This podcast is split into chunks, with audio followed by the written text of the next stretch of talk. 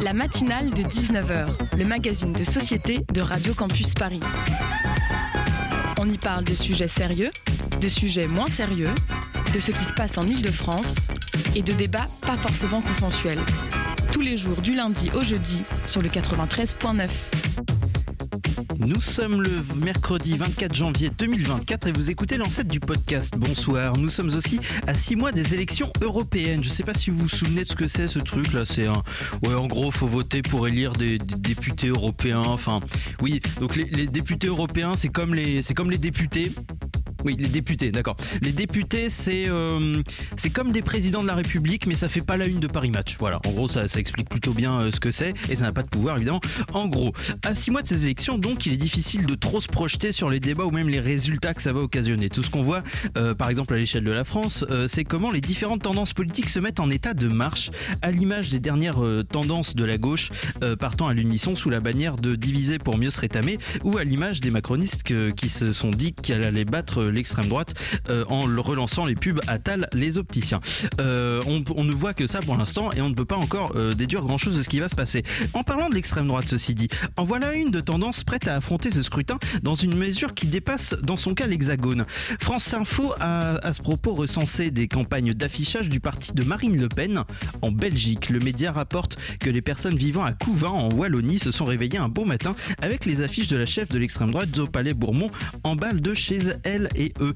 On pourrait penser que ce sont des membres du Front National en France qui vivent dans le Nord et se sont baladés un peu trop loin jusqu'à arriver en Belgique, ce qui pourrait être vrai hein, puisque la ville est frontalière de la France. Mais non, il s'agirait d'une initiative du Parti Populaire et du Front National belge, par définition deux partis d'extrême droite du pays. Et là, je n'ai volontairement pas dit euh, Front National à la place de Rassemblement National comme tout à l'heure, mais non, le Front National en Belgique s'appelle bien le Front National, contrairement au, Front National euh, en France qui ne s'appelle plus le, le Front National. Le Front National.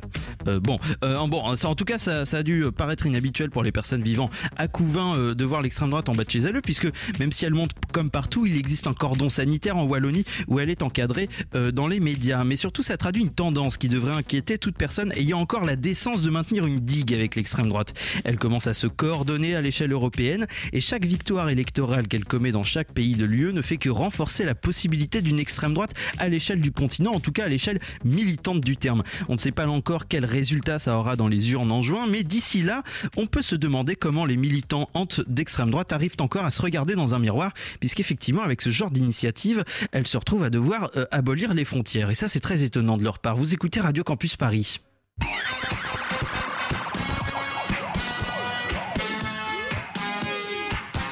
Bonsoir une nouvelle fois et bienvenue dans cette matinale de 19h. Ce soir, euh, on discute dans notre grand sujet avec euh, Célène Manès. Bonsoir à vous. Vous euh, êtes euh, coordinatrice nationale en charge du développement national de l'association Copain, une association qu'on connaît à la maison étudiante au 50 rue des Tournelles, puisque vous occasionnez no- notamment plusieurs distributions alimentaires à destination des étudiantes et étudiants.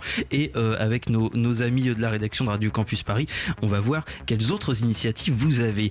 En partie d'émission, euh, l'interview Zoom avec euh, l'inter avec le label Sentence qu'on va découvrir avec euh, l'interview organisée par Sarah Cholet. Ce n'est pas tout puisqu'il y aura à 19h34 les chroniques d'Elodie Reynaud et la chronique d'Anas en fin d'émission. Ce sera vers 19h53. Vous avez le programme, il est 19h05, ce qui veut dire qu'on est encore euh, 55 minutes ensemble jusqu'à 20h sur le 93.9 FM et le DAB+. Merci d'écouter la matinale. La matinale de 19h sur Radio Campus Paris.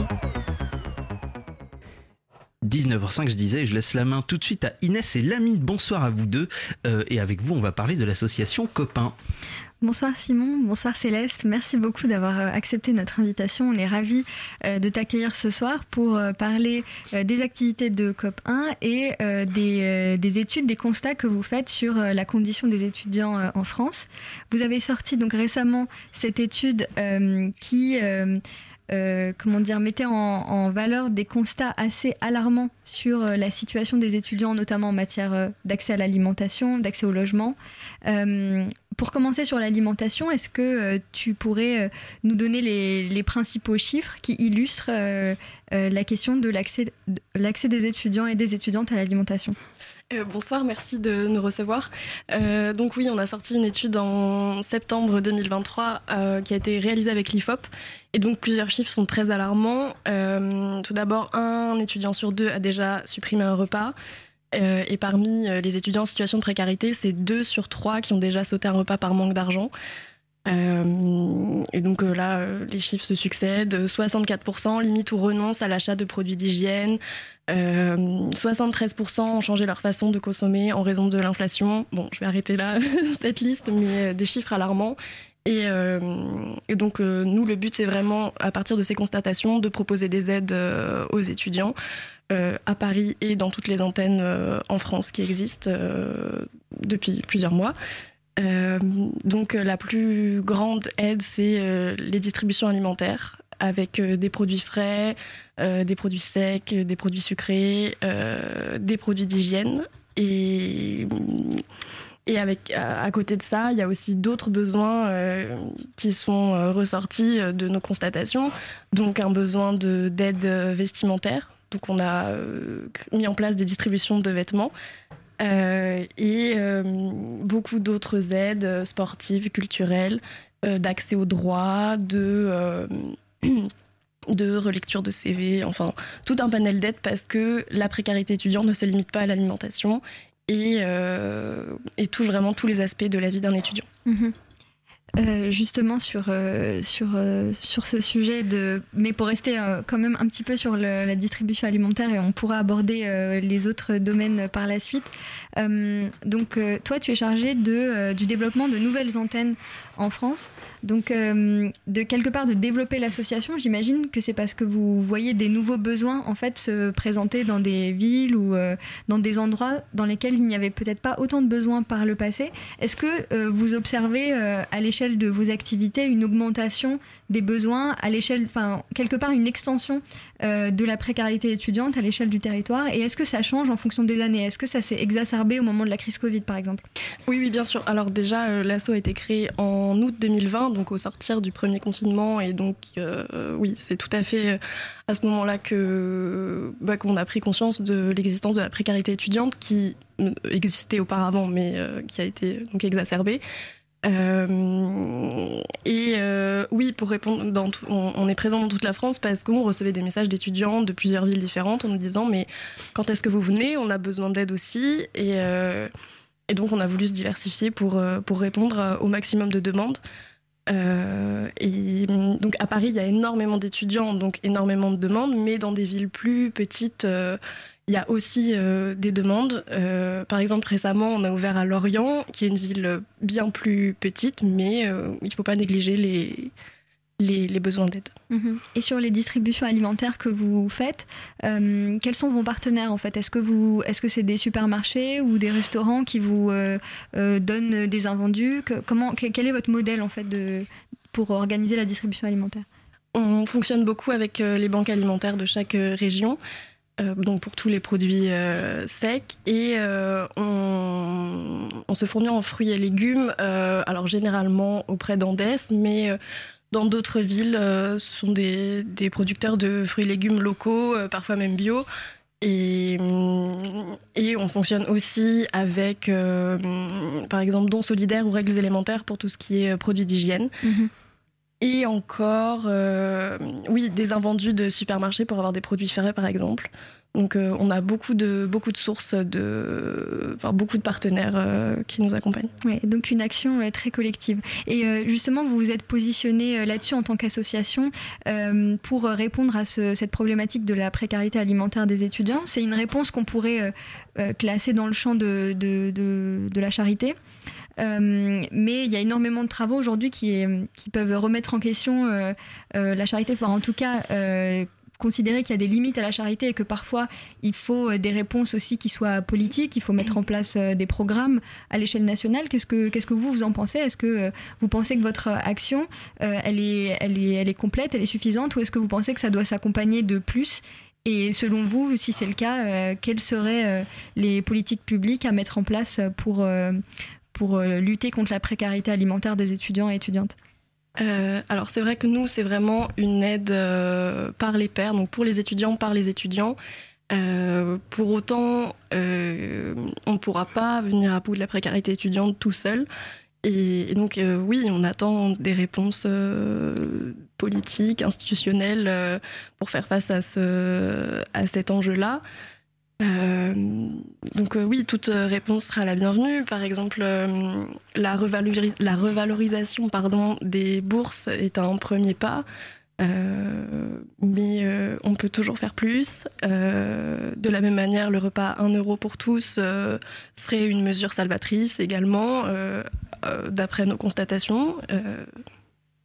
Voilà. Pour rappel, le, repas à 1 euro avait été mis en place pour l'ensemble des étudiants au moment de la crise Covid. Et puis, une fois que la crise s'est un petit peu résorbée, il a été réservé aux boursiers. Et le, le, repas a été maintenu à 3,30 euros pour pour les étudiants non boursiers. C'est ça. Donc euh, là, tout étudiant précaire peut faire une demande euh, pour bénéficier de ce repas à 1 euro, mais c'est à nouveau une démarche administrative et euh, forcément ça, ça freine les étudiants. C'est voilà, une démarche de plus, donc c'est pas c'est pas encore pleinement satisfaisant. Mhm. Et euh, aussi sur cette politique euh, euh, et toutes ces actions associatives à mener contre la précarité alimentaire, il y a la question de l'accès à l'alimentation en termes juste quantitatifs. Vous l'avez dit, il y a plusieurs, enfin tu l'as dit, pardon, il y a plusieurs, il y a un nombre important d'étudiants qui mangent pas à sa faim, donc 20%, de nombreux étudiants qui sautent des repas. donc il y a cette question-là, bien sûr, qui est, qui est première et qui est centrale, mais il y a aussi la question de la qualité de l'alimentation, avoir accès bah, à des produits frais, des produits bio si possible. Euh, est-ce que pour, enfin, est-ce que vous, c'est quelque chose que vous intégrez dans votre réflexion, dans vos activités? Oui, dans la mesure du possible, on essaye. Euh, déjà, c'est primordial pour nous d'avoir des fruits et légumes à chaque distribution parce que beaucoup d'étudiants euh, nous, nous, disent que ça fait parfois plusieurs semaines qu'ils n'en avaient pas mangé et c'est vraiment important. Ensuite, oui, des produits de qualité. alors, le bio reste encore un peu inaccessible, mais euh, bien sûr que ce serait euh, une solution, euh, une solution qu'on voudrait mettre en place à, terme. Après, déjà de, des produits de bonne qualité avec des, des apports nutritionnels bons, des produits sains, c'est déjà bien. Et, mais il faut quand même pas négliger aussi le côté un peu plaisir. Donc oui, on distribue aussi des biscuits, du chocolat, voilà, qui sont moins de première nécessité, entre guillemets, mais qui sont quand même euh, très importants. Mhm. Il y a aussi euh, un point que, sur lequel je, voulais rebondir avec toi. Euh, le problème de l'accessibilité aussi au, resto, au restaurant et par rapport à l'éloignement, par rapport à, beaucoup de facteurs. Est-ce que c'est un élément qui joue aussi en, en défaveur des étudiants en fait? Euh, oui, l'accès au restaurant universitaire, euh, c'est une vraie question qui se pose. Euh, alors, la grande majorité sont fermés le, soir, donc ça contraint les étudiants à devoir se débrouiller pour se faire à manger. Mmh.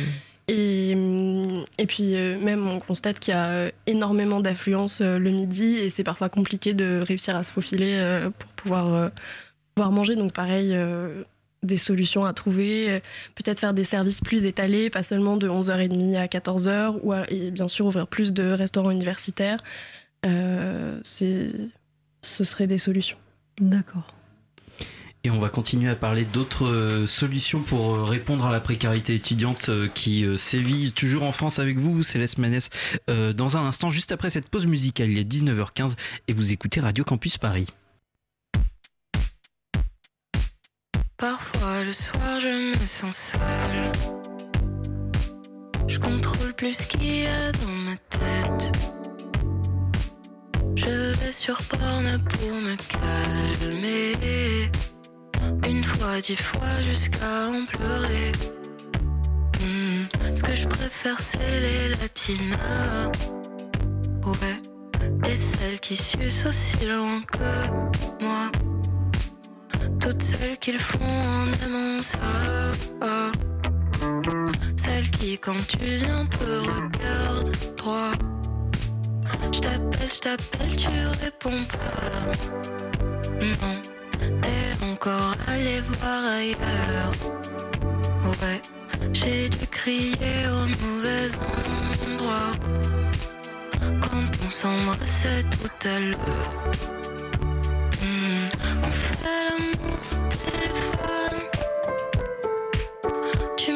Du mal quand tu me chiffonnes.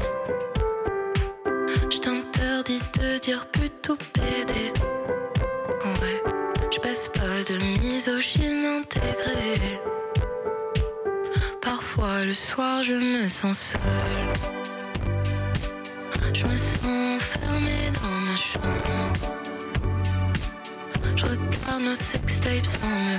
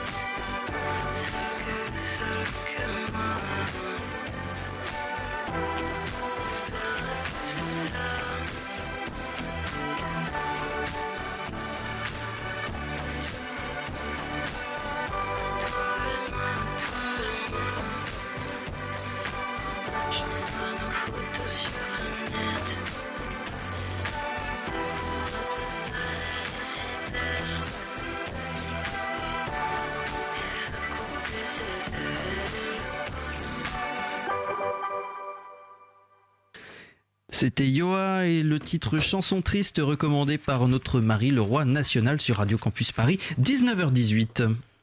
La matinale de 19h. Céleste Manès, euh, membre de la coordination nationale et en charge du développement national de l'association Copain, est toujours à notre micro euh, et toujours euh, retenu par Inès et Lamine avec euh, leur, leur interview autour de, de la précarité étudiante et des, de toutes les actions de l'association. Je vous relaisse la main. Oui, tout à fait. Donc, juste pour rappeler que l'étude qui a été menée par la FAGE, donc, elle a touché plus de 7500 étudiants et euh, ça, elle a duré du 23 septembre au 10 septembre 2023. Il y avait un deuxième aspect dans, cette étude qui est euh, l'aspect du, logement et l'accès aux étudiants au logement Crous. Et euh, là, on trouve beaucoup de difficultés pour les étudiants de trouver ça. Oui, en effet, les dépenses liées au logement sont euh, énormes. Et, alors que pourtant, le logement est primordial pour pouvoir étudier dans de bonnes conditions. Euh, Et surtout que, en fait, euh, ça, cet élément, surtout cet élément-là, il, il- contribue aussi au, au- aux résultats faibles des étudiants et au niveau de leur cursus universitaire. Oui, bah, euh, là, si on parle de Paris, euh, les étudiants qui sont obligés de vivre en banlieue parfois très lointaine, euh, ça multiplie leur temps de trajet, donc ça leur laisse moins de temps pour étudier et moins de temps pour bah, mener leur vie. Et en, en plus de ça, quand on s'éloigne de sa famille, c'est jamais évident d'arriver dans un logement tout seul. Ouais. D'accord. Euh, entre-temps aussi, il y a eu euh, aussi un deuxième euh, rapport qui euh, parlait de l'isolement des étudiants et, euh, des, et des jeunes d'une manière euh, générale. Est-ce que tu peux nous, nous parler plus de, de, de ce rapport et surtout quels sont les principaux chiffres qui, qui contient avant de, de venir à des recommandations tout à l'heure? Oui, je vais refaire une liste de chiffres, attention. Euh, Bah, par on est là exemple, pour vous écouter. euh, un étudiant sur deux se sent seul ou isolé. Et donc, dans l'étude euh, consacrée à l'isolement, qui est toute récente, là, du début de l'année 2024, euh, on a relevé que 39% des étudiants souffrent de solitude chronique. Et donc, euh, tout ça, c'est lié à la précarité, donc, qui ne touche pas seulement euh, l'alimentation, comme je le disais plus tôt, mais qui touche à tous les aspects de la vie d'un étudiant. Euh, donc euh, que ce soit euh, des aides alimentaires, toute la vie sociale qui est impactée parce que moins de moyens, ça veut dire moins de sorties.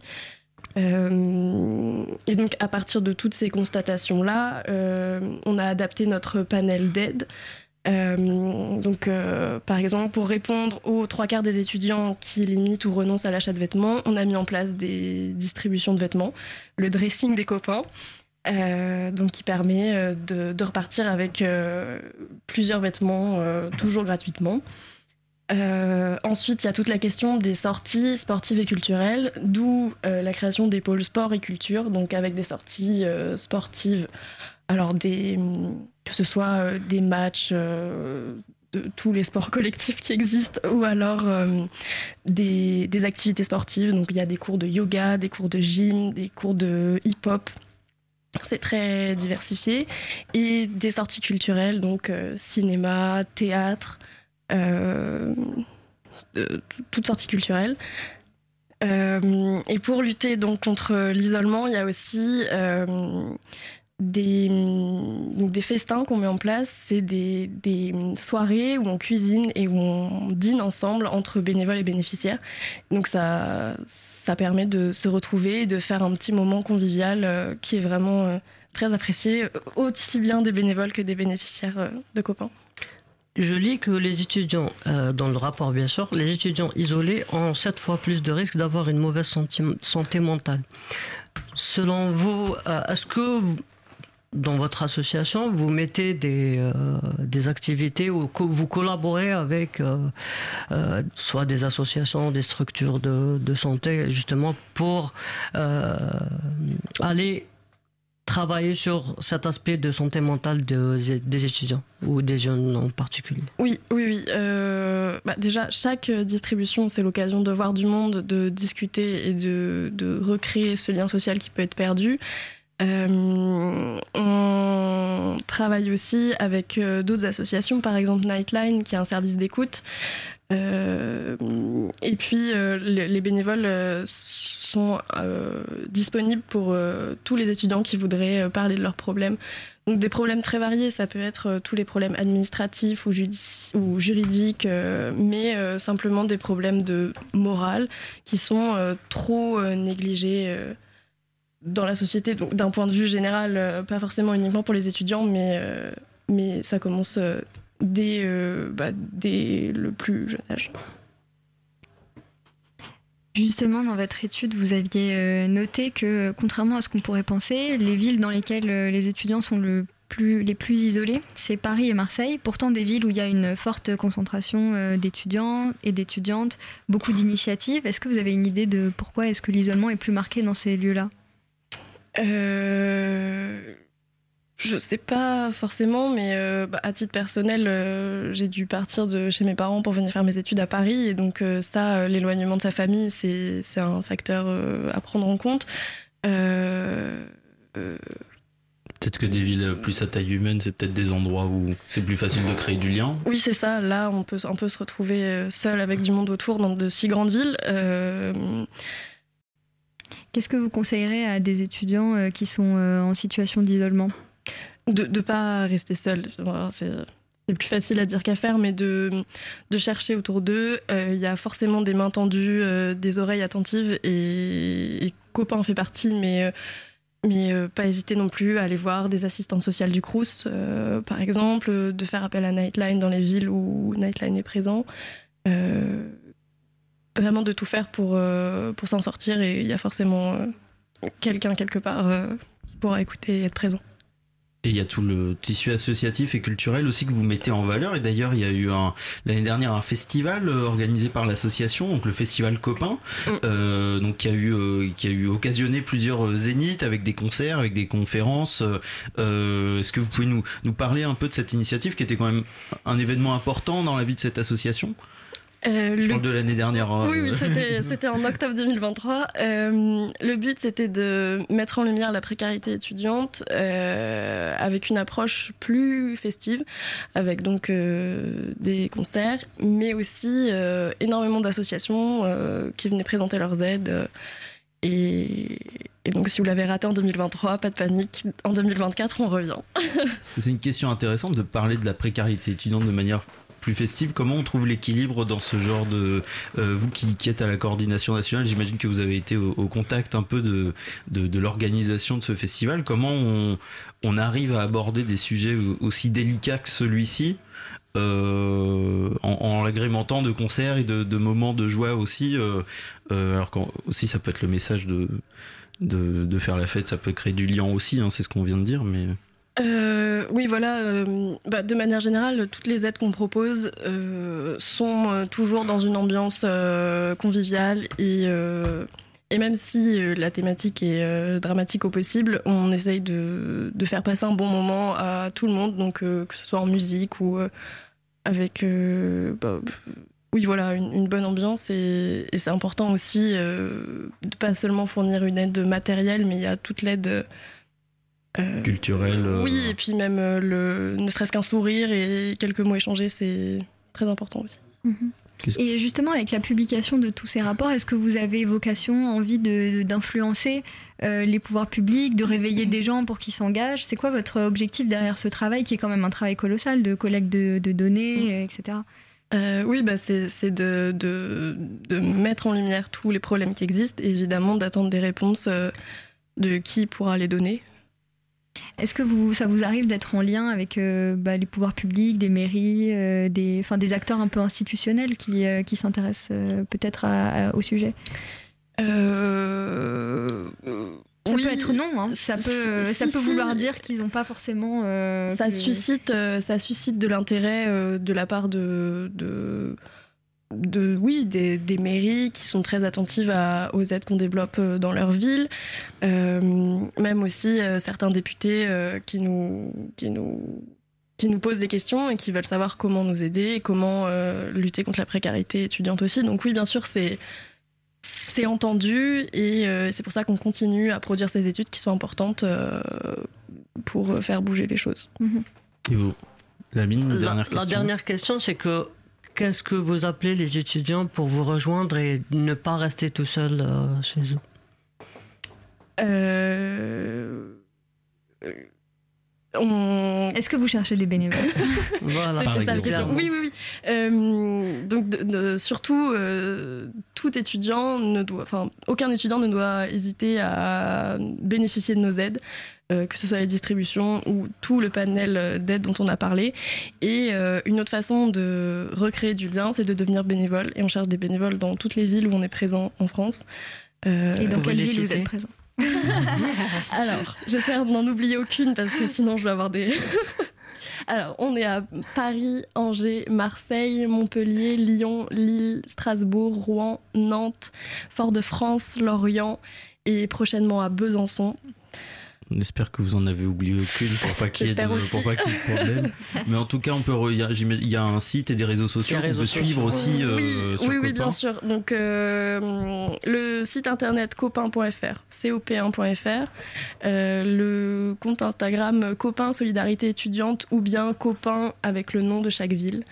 Et bon, voilà, il y a Et pour- tous les moyens de nous contacter et de pouvoir euh, bénéficier de nos aides. Et pour reprendre le- l'exemple qu'on connaît, qui est celui de la maison étudiante, euh, je rappelle aussi qu'on peut retrouver les distributions alimentaires de copains les jeudis euh, sur présentation de, de cartes étudiantes et sur réservation les jeudis euh, 18h30, si je dis pas de C'est bêtises. ça, c'est le Jeudi jeudi, et vendredi. et le vendredi. euh, et on publie euh, chaque semaine un lien d'inscription Donc il faut bien penser à s'inscrire et à venir simplement avec une carte étudiante, un grand sac et un sourire aux lèvres. Restez, euh, restez à l'affût. Merci beaucoup Céleste Manès d'avoir été euh, au micro de Radio Campus Paris. Je rappelle que vous êtes membre de la coordination nationale et en charge du développement national de l'association Copain. Merci beaucoup Inès et Lamine d'avoir euh, mené cette interview avec, avec brio. Merci. 19h30, la matinale de 19h est loin d'être terminée. On se retrouve avec une pause musicale, avec des chroniques, avec un zoom et avec encore énormément de choses. Vous allez voir.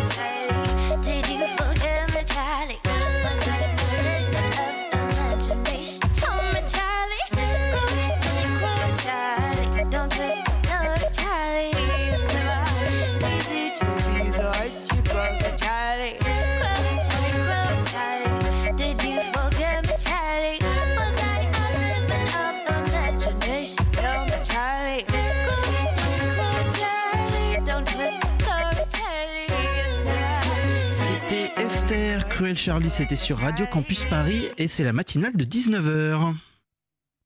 La matinale de 19h. Et tout de suite, c'est Elodie Reynaud qui nous rejoint dans le studio. Salut Elodie. Euh, tu peux dire, euh, tu allais répondre bonjour. oui, exactement. Euh, salut Elodie, du coup. Salut Simon. ce soir, une chronique qui va ravir Gérard Larcher, si j'ai bien compris. Exactement.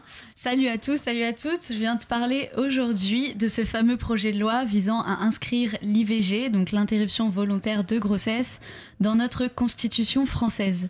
L'année dernière, j'ai fait un master en études de genre et j'ai écrit mon mémoire sur la constitutionnalisation de l'IVG en France et sur la représentation médiatique des femmes liées à ce sujet. Je te parle ici d'avortement, c'est-à-dire un sujet qui touche principalement les femmes, parce que ce sont les femmes qui enfantent et ce sont les femmes qui avortent.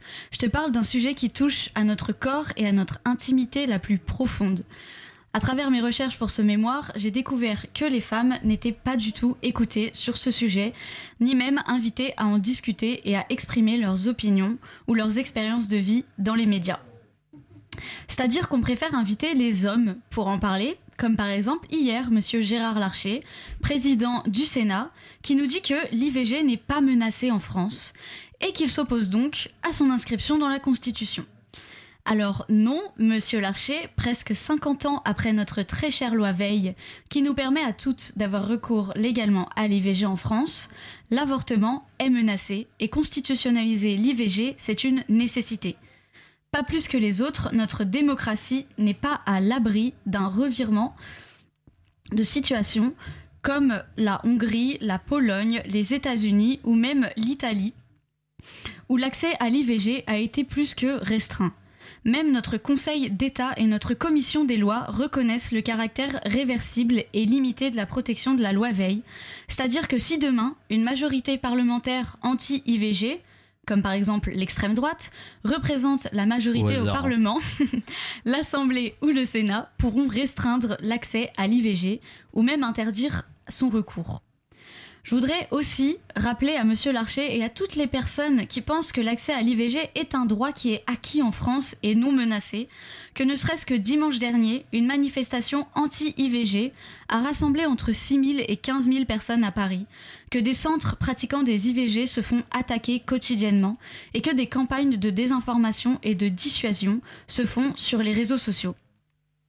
C'est pas pour paraître radical, mais non, les hommes ne sont pas concernés par les choix que les femmes portent sur leur corps. Tu n'as pas le droit ni la légitimité en tant qu'homme de donner ton avis sur mon droit, mon besoin ou mon choix d'avorter. Les femmes avortent pour diverses raisons et l'avortement dit de confort n'existe pas. Les femmes ne recourent pas à l'IVG par pur plaisir. Il s'agit d'un soin de santé de base pour des millions de femmes, de jeunes filles et d'autres personnes qui peuvent tomber enceintes et lorsqu'ils sont pratiqués par des professionnels de santé qualifiés dans de bonnes conditions d'hygiène, les avortements sont des actes médicaux les plus sûrs. Mais quand les gouvernements restreignent l'accès aux avortements, les personnes sont contraintes de recourir à des avortements clandestins et dangereux. La restriction à l'accès de l'IVG ne fait pas disparaître ces actes médicaux, il les rend juste plus dangereux. Alors je pourrais encore te parler de ce sujet pendant des heures parce qu'il y a des milliards de choses à dire, mais je t'invite fortement à te renseigner sur la question parce que plus de la moitié de la population est quand même concernée par ce sujet. Elodie Reynaud, merci beaucoup pour cette euh, note d'investigation du coup de ton mémoire euh, euh, au master de genre euh, et merci beaucoup, beaucoup pour, cette, euh, pour cet éclairage et pour ce rappel plus que jamais nécessaire. 19h39. Le Zoom dans la matinale de 19h. Et au micro de Radio Campus Paris, on va parler du label Sentence tout de suite avec Sarah Cholet. Bonsoir Sarah. Bonsoir. Oui. Et bonsoir à notre invité. Bonsoir. Euh, tout d'abord, commençons par euh, les bases. Est-ce que tu peux te euh, présenter et un peu parler de ton parcours professionnel plaît? Alors, les bases pour me présenter, donc moi c'est Prunès. Alors, mon parcours professionnel, il est assez, assez atypique et assez long, on va dire. J'ai fait une licence en langue étrangère appliquée. Je suis partie ensuite en Erasmus pendant un an au Danemark. Et euh, à la suite de ça, j'ai fait un master en administration de la musique et du spectacle. Donc, euh, c'est voilà, j'ai bifurqué là. Entre temps, du coup, euh, dans mon parcours, j'ai eu à faire pas mal de, choses, que ce soit du bénévolat, du service civique, travailler aussi pour pas mal de structures. Et, et aujourd'hui, donc, j'ai pour projet donc de monter donc une, une boîte de production. Et donc voilà pourquoi le label Sentence a été créé. Après, je vous en dirai un petit peu plus là-dessus. Et du coup, quelles sont les motivations euh, derrière ce label? Quels sont ses, objectifs? Alors, euh, déjà, je vais vous parler du, label en lui-même. Euh, je vais juste vous présenter un petit peu ce que c'est. Euh, Sentence, c'est un label qui a été créé fin, fin d'année 2023, donc tout récemment. il a pour but de mettre en valeur les œuvres et les productions musicales féminines dans le domaine des musiques urbaines. Donc c'est assez spécifique, mais on en a besoin de ce que j'ai pu voir en tout cas en, en, faisant un état des lieux. Euh, cette initiative se concrétise à travers des événements appelés Open Scene qui ont lieu une fois par trimestre à partir du 3 février, donc ce sera très bientôt, euh, donc d'ici quelques jours, oui, ça va vite arriver. Euh, ces événements visent à réunir des artistes féminines sur différentes scènes pour pour leur permettre de présenter leurs talents devant un public varié. Euh, qu'ils soient initiés ou non, et pour partager leur création musicale en direct. Donc tout sera euh, filmé, rediffusé sur euh, des plateformes comme Instagram, Twitch et YouTube. Et, donc il y aura forcément un clip à la fin pour un petit peu... pour, pour les personnes qui ont besoin d'avoir un petit résumé de, de ce que c'est. Ce sera la soirée d'inauguration du coup du label. Et du coup, ça veut dire quoi sentence? Alors sentence, oui, c'est le label, le nom du label en fait, il a été créé tout simplement. Sentence, euh, c'est la sentence, sentence c'est la syntaxe, c'est euh, le, phrasé. Et euh, donc comme le label a pour but de mettre en avant des artistes qui qui rappent, parce que oui, ce sera dix rappeuses qui seront promues donc le 3 février pour l'inauguration du label.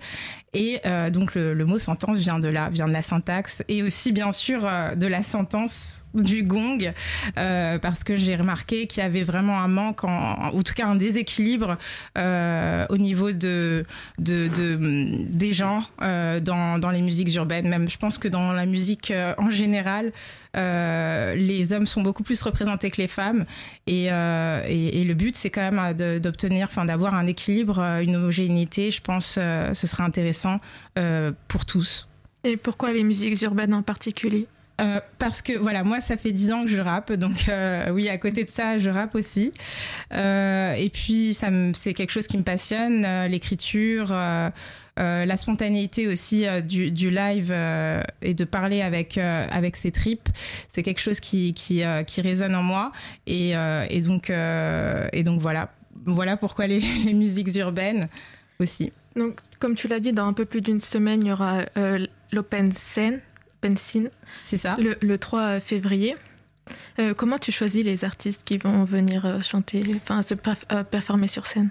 Alors oui, alors déjà c'est euh, c'est des artistes à peu près qui ont euh, qui ont elles-mêmes en fait un, déjà un public hein, et euh, je, je les choisis pas vraiment on va dire euh, de manière euh, je fais pas du, du de la sélection. Euh, je prends vraiment au feeling aussi. Franchement c'est quelque chose qui est sur lequel je veux laisser la possibilité à tous. Donc c'est plutôt au feeling et aussi le fait d'avoir euh, d'aller écouter directement les artistes sur scène euh, des fois ben souvent ça, ça m'arrivait d'avoir des coups de cœur et donc euh, de leur proposer de, venir proposer quelque chose sur scène le 3 février. C'est des artistes françaises? Majoritairement alors euh, justement, donc on aura une dizaine d'artistes françaises euh, et pour euh, donc on aura une MC qui balancera les prods et cette MC c'est Esther. Esther c'est une artiste bon là elle est, à Londres mais c'est une artiste néo-zélandaise euh, qui, qui qui viendra accompagner du coup en fait sur cette sur cette sur cet événement. pourquoi Esther? Esther, c'est une artiste qui est DJ, beatmakeuse, danseuse, chanteuse. Elle a beaucoup d'art à son effigie. Elle est aussi multi-instrumentiste. je trouve que c'est une, artiste de valeur. Aujourd'hui, j'ai pu découvrir son univers, son monde. Et, donc, c'est avec plaisir qu'elle vient pour, pour faire partie de cet événement, en tout cas. Du coup, le live, c'est quelque chose de vraiment important pour toi? Le live, oui. Oui, oui, euh, bah, c'est une dynamique, une énergie qui est intéressante euh, à, pour, euh, à partager. Ça fait partie des musiques urbaines aussi, donc voilà, c'est très, très important. Je peux vous citer, si vous voulez, quelques noms d'artistes qui vont se... Bah oui, je veux... D'accord.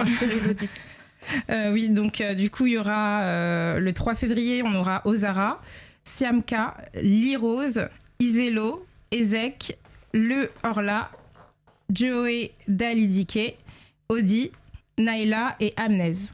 Voilà. Est-ce que dans un futur un peu proche ou pas, est-ce qu'on pourrait envisager euh, d'avoir d'autres styles de musique, que vous, fassiez la promotion de d'autres styles de musique? C'est totalement possible euh, parce que moi je me suis focalisée là-dessus pour le moment, mais euh, c'est quelque chose qui serait intéressant à justement à incorporer euh, dans, dans, le projet. Donc moi je suis quelqu'un d'assez ouvert d'esprit, donc justement j'aime la musique en général. donc l'idée ce serait aussi de pouvoir faire quelque chose là-dessus. D'ailleurs l'événement il regroupe pas que des artistes des musiques urbaines. On aura deux DJ en début de soirée, deux, deux artistes féminines qui sont euh, qui, qui, qui, euh, qui, ont aussi euh, des propositions artistiques différentes, plutôt sur de, de, la musique house et de la musique électronique. Donc c'est voilà, pour l'instant c'est vraiment, enfin je, j'ai ciblé ce, ce cet événement-là principalement pour avoir un cadre, mais c'est vrai que ben pourquoi pas faire faire d'autres choses quoi. Et du coup, tu as dit que c'est pour l'instant c'est un, un, label. Est-ce qu'on pourrait voir par exemple, l'aide à, l'aide à la gestion de carrière ou euh, l'aide à l'enregistrement du titre euh, dans ton label? C'est-à-dire? Bah, Aider les artistes. Là, tu les, tu, les mets, tu les montres sur scène euh, Est-ce que par exemple un jour tu pourrais les aider à oui tout à fait leur carrière? Tout à fait, c'est le but justement. Moi, aujourd'hui justement, je les mets en, avant. Euh, en tout cas, les, les 10 artistes euh, sont mis en avant. Et l'idée, c'est quand même de pouvoir les accompagner ensuite en 360. Donc trouver effectivement des, des scènes, festivals, concerts, des lives en fait qu'elles puissent faire, mais également les accompagner sur tout ce qui est un peu plus cadré, juridique, social comptabilité, etc. Et, euh, et pourquoi pas euh, développer aussi euh, la, promotion de l'artiste aussi en, parallèle. comment vous comptez attirer le public qui n'est pas forcément attiré par la cause ou initié à la cause alors, ben par voilà, tout simplement, par exemple en venant ici, aussi en, en, parlant en fait le plus possible autour de moi, et puis en, diffusant aussi l'information sur les réseaux. Il y a, y, a, de plus en plus de monde qui sont quand même intéressés par par par par cette cause-là, parce que c'est pas juste des artistes que je souhaite mettre en avant. Il y a aussi derrière euh, une idée de répondre à, un besoin euh, social. Donc, euh, donc voilà. Et comment nous, en tant que simple auditeur, personne qui aime la musique, pouvons-nous faire la différence en, essayant de mettre les femmes sur, la, enfin, sur scène? Comment on peut faire, nous? Pour, nous éduquer, pour, pour nous éduquer pour essayer de promouvoir la cause euh, ben, en diffusant, je pense que c'est c'est le seul. Euh, enfin non, c'est pas le seul. C'est en diffusant, aussi en allant directement à des concerts, euh, à des festivals, en, en, parlant aussi, en discutant, je pense. Je sais pas si je réponds à la question. Si c'est dernière question, quel conseil donnez-vous bah, des jeunes, jeunes chanteuses, jeunes artistes pour développer leur carrière?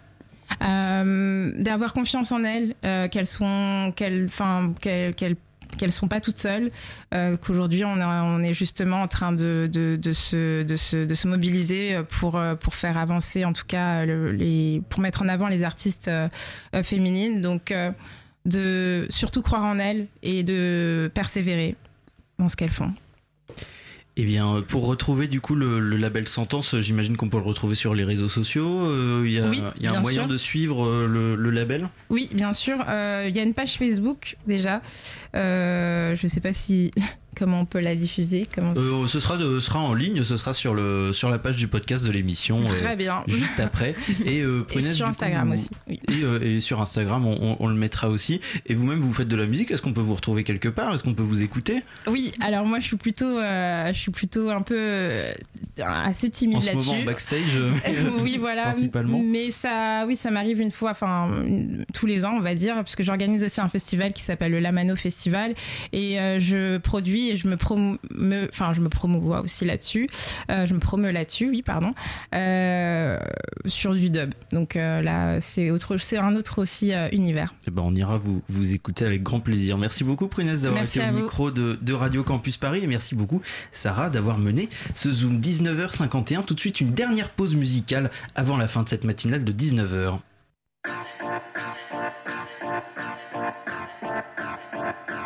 n'a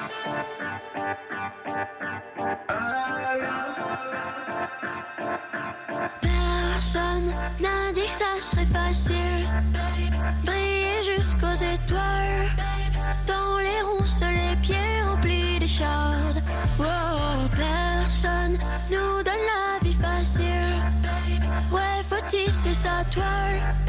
Seul sur terre, juste une âme pour se faire. Oh, les larmes des dieux sont entrées dans nos yeux. On fera de notre mieux de mille cieux. Oh, je ne veux plus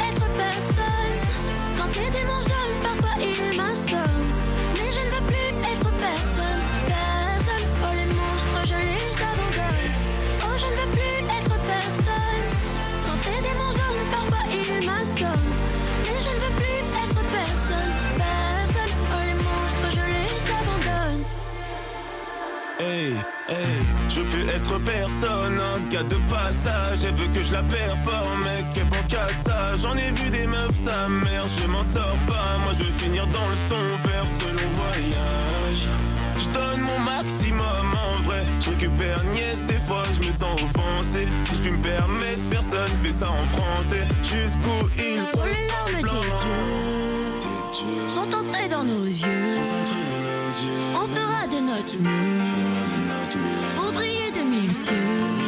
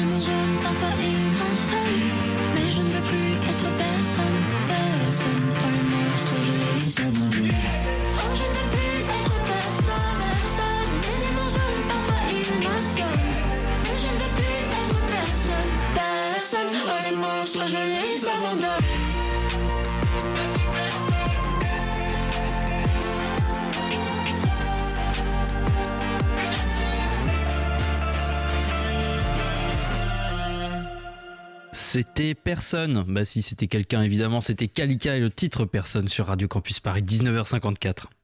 La matinale de 19h. Et oui, on aime les blagounettes sur Radio Campus Paris. Plus que 6 minutes avant la fin de cette matinale de 19h, on accueille Anna. Salut à toi. Ça fait un moment qu'on t'a pas eu chez nous. Ouais, salut Simon. Ça fait euh, en effet un moment. Tu m'as manqué. Hein. Vous m'avez tous manqué, sauf écrire des chroniques. Ça m'a pas manqué. Ah bon? Je pensais que t'aimais bien euh, écrire. Ah si, si, j'aime bien. Mais c'est pas ça qui est chiant. C'est toute cette partie où je dois consulter les news pour savoir ce qui se passe. C'est toujours une expérience très décevante et douloureuse. Et donc, quoi de neuf dans, tes déceptions Bah, j'ai disparu un mois et puis j'ai l'impression d'avoir fait un coma tellement il s'est passé des choses. Hein. Je je les ai laissés en train de discuter un projet de loi qui pour moi n'allait jamais passer parce qu'il était non conforme à la Constitution. Ah bah si, passage en magouille, en bidouille, en force, ce que tu veux. Et c'est le Conseil constitutionnel qu'on réveille à 5 heures pour lui demander de nous aider à nettoyer le vomi qu'on a fait alors qu'on n'était même pas bourré. Je sais même pas qu'est-ce qu'il va pouvoir juger là-dedans dans cette loi bidon, brouillon. Parce que par exemple, sur la question, euh, Léa Salamé avait posé la question, elle avait dit elle sera de combien la, caution, la caution étudiante. Et Dans la loi. Ouais. Et. Euh, Elisabeth Borne qui répond ah ben ça peut être 10 euros, 20 euros. Léa Salamé qui s'exclame vous avez créé un texte pour une caution de 10 euros. Je comprends même pas pourquoi elle s'exclame Léa Salamé. C'est évident, c'est évident, c'est écrit un texte pour 10 euros, pourquoi pas. De toute façon, j'ai appris que Elisabeth Borne s'est sauvée avant que ça lui pète dans la gueule. Apparemment, il y avait un remaniement parce que selon Macron, il fallait un, gouvernement plus révolutionnaire que gestionnaire. Alors vu, ce qu'il nous porte tous les jours, franchement, restez sur le gestionnaire parce que révolutionnaire, j'ai même pas envie de voir à quoi ça va ressembler. La bonne nouvelle, c'est qu'on verra plus certaines têtes, hein, certaines têtes Clac, pardon, comme Dupont-Moretti, Dupont-Moretti, euh, Bruno Le Maire. Non, non, non, euh, non, non euh, Anas, ils sont encore là. Hein si ouais. Et, attends, et les autres Bah, il y a Gabriel Attal qui est devenu Premier ministre aussi. en, en, stage, tu veux dire Enfin, en stage, genre pour apprendre comment mais attends, enfin, ah, mais comment ça se passe les embauches en Matignon Parce que moi, pour un job de caissier, on me demande trois diplômes et 20, et 20 ans d'expérience. On a vu un peu comment il galérait dans le, au ministère de la. Ouais, ouais, non. Bah, c'est-à-dire qu'il a été nommé par, euh, par Emmanuel Macron, c'est le ah, bah président, quoi. Emmanuel Macron, euh, le chef d'orchestre, un orchestre gestionnaire, si on, a pas, si on a bien compris, et pas encore révolutionnaire. Accrochez-vous bien, chers Français. Ah, il réussi à endormir tout le monde en ce moment, sauf les agriculteurs. Hein. En une semaine, il y a eu trois malaises pendant ses discours. Au bout d'un moment, il faut commencer à se poser des questions. Alors, soit il est en train de devenir Michael Jackson et qu'il est en train de, faire évanouir les gens par son charisme, soit il a une mauvaise haleine.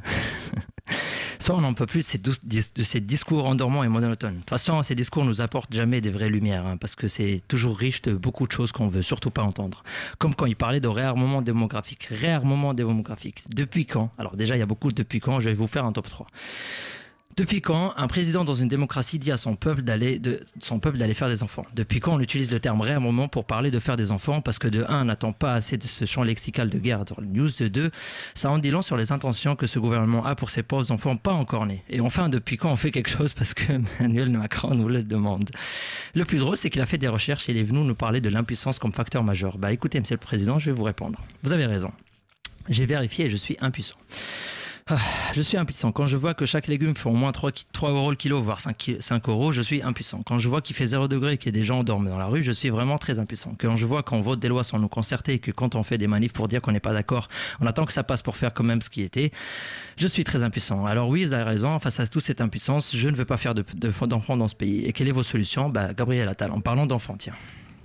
Oui, j'ose déduire que tu n'es pas très optimiste pour l'avenir politique euh, proche. Bah, peut-être pour peut-être si j'étais un bon citoyen, ce remaniement me donnerait une bouffée d'air frais comme c'est prévu. Mais mon, mon optimisme ne peut ne peut trouver sa place que si j'ignore ce qui va se passer dans le futur. Alors, je sais, alors que je sais exactement ce qui va se passer dans le futur, on le sait tous. Et pour ceux qui ne le savent pas, bah, allez voir ces temps avant. Et voilà, ça sera la même chose avec des nouvelles têtes à haïr et à insulter. Je suis vraiment désolé de casser le délire. J'ai l'impression d'être dans un spectacle de magie et d'être le spectateur sur qui le tour de passe-passe n'a pas fonctionné. Et du coup, je me sens gêné de soit devoir jouer le jeu et sourire, soit niquer le spectacle et écrire une chronique dessus. Ouais, je pense qu'il y a beaucoup de gens qui, qui devraient écrire une chronique s'il s'agit de, de, de, cette de, de ne pas s'être fait berner, en tout cas, par la nomination de Gabriel Attal. Merci, Anas, pour cette euh, chronique 19h58, la matinale de 19h. C'est presque terminé euh, pour ce soir. Le temps euh, pour moi, bien sûr, de, remercier tous, nos amis de la rédaction de Radio Campus Paris qui se sont ligués pour concocter cette émission. Il y a Inès et Lamine à l'interview, il y a Sarah au Zoom, il y a Inès, il y a Elodie, pardon, et Anas à la chronique, Clément à la réalisation et Héloïse, bien sûr, à la coordination de cette émission. Une émission que vous retrouvez sur radiocampusparis.org en podcast et sur nos et Twitter et tout ça, vous avez la ref. Mais tout de suite, euh, on va parler de cinéma, c'est Extérieur Nuit. Bonsoir Elisabeth. Bonsoir, oui, on va parler de cinéma. On reçoit Noé Debré, le scénariste et réalisateur du film Le Dernier des Juifs. Et on vous parlera aussi de Iron Claw, euh, de May December, le nouveau Todain, c'est de la série The Curse. Et euh, un petit encart évidemment sur les, les 5 nominations d'Anatomie d'une chute aux Oscars. On espère, 19h59, plus qu'une minute avant Extérieur Nuit. Nous, on vous dit à demain, toujours à la même heure. Ciao